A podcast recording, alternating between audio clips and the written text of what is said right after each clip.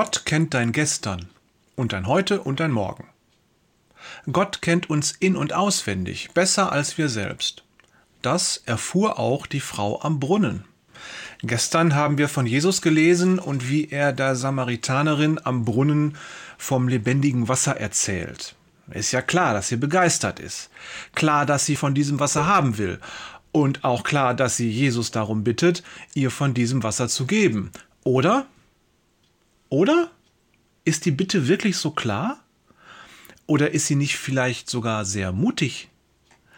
Wir müssen Folgendes bedenken. Als die Frau wie jeden Tag zum Brunnen geht, sitzt dort ein Jude. Das ist ungewöhnlich in Samarien. Und es gibt gleich zwei Gründe, diesen komischen Menschen nicht anzusprechen. Er ist Jude und er ist ein Mann. Und es gilt das ungeschriebene Gesetz, Samaritaner sprechen nicht mit Juden und Frauen sprechen nicht mit Männern. Zumindest fangen sie nicht das Gespräch an.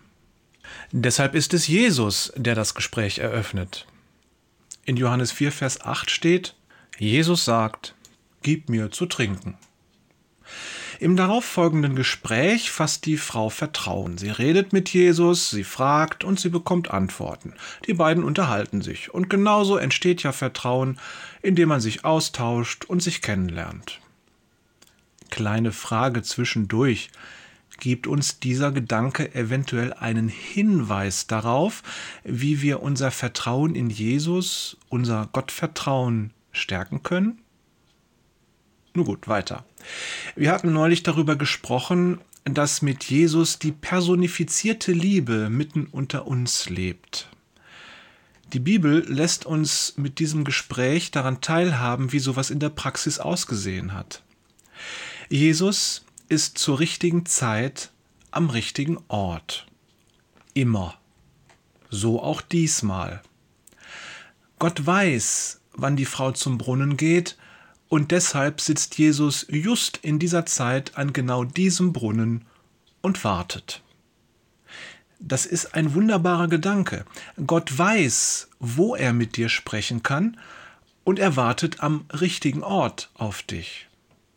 Gott weiß um all die ungeschriebenen Gesetze, wann, wo und wie Menschen nicht miteinander sprechen dürfen. Deshalb ist Jesus allein. Die Jünger sind nicht bei ihm. Die Frau wähle mich vermutlich auf der Stelle umgekehrt, hätte sie da eine ganze Männerhorde am Brunnen gesehen. Noch ein wundervoller Gedanke. Gott kennt deinen Alltag und deine Begrenzungen. Er weiß, wann er mit dir sprechen kann und er wartet zur richtigen Zeit auf dich. Gott weiß um unsere Ängste, die Sorgen, Lasten und all das, was uns bedrückt und einengt. Er weiß, dass wir die richtigen Bedingungen brauchen, um ihn zu hören. Er weiß, dass wir nicht immer offen sind für ein Gespräch mit ihm, dass wir im richtigen Modus sein müssen. Ein dritter wundervoller Gedanke. Gott kennt dich besser als du selbst. Er weiß, wie er mit dir sprechen kann. Und er tut es immer wieder. Und ob du willst oder nicht, er wartet auf dich an all den Brunnen, die du im Laufe deines Lebens ansteuerst. Und manchmal, nicht zu oft wie vielleicht ein aufdringlicher Verkäufer und auch nicht zu selten wie ein lieber Freund aus alter Zeit, manchmal wartet er nicht nur, sondern er kommt zu dir. Und dann klopft er an der Tür.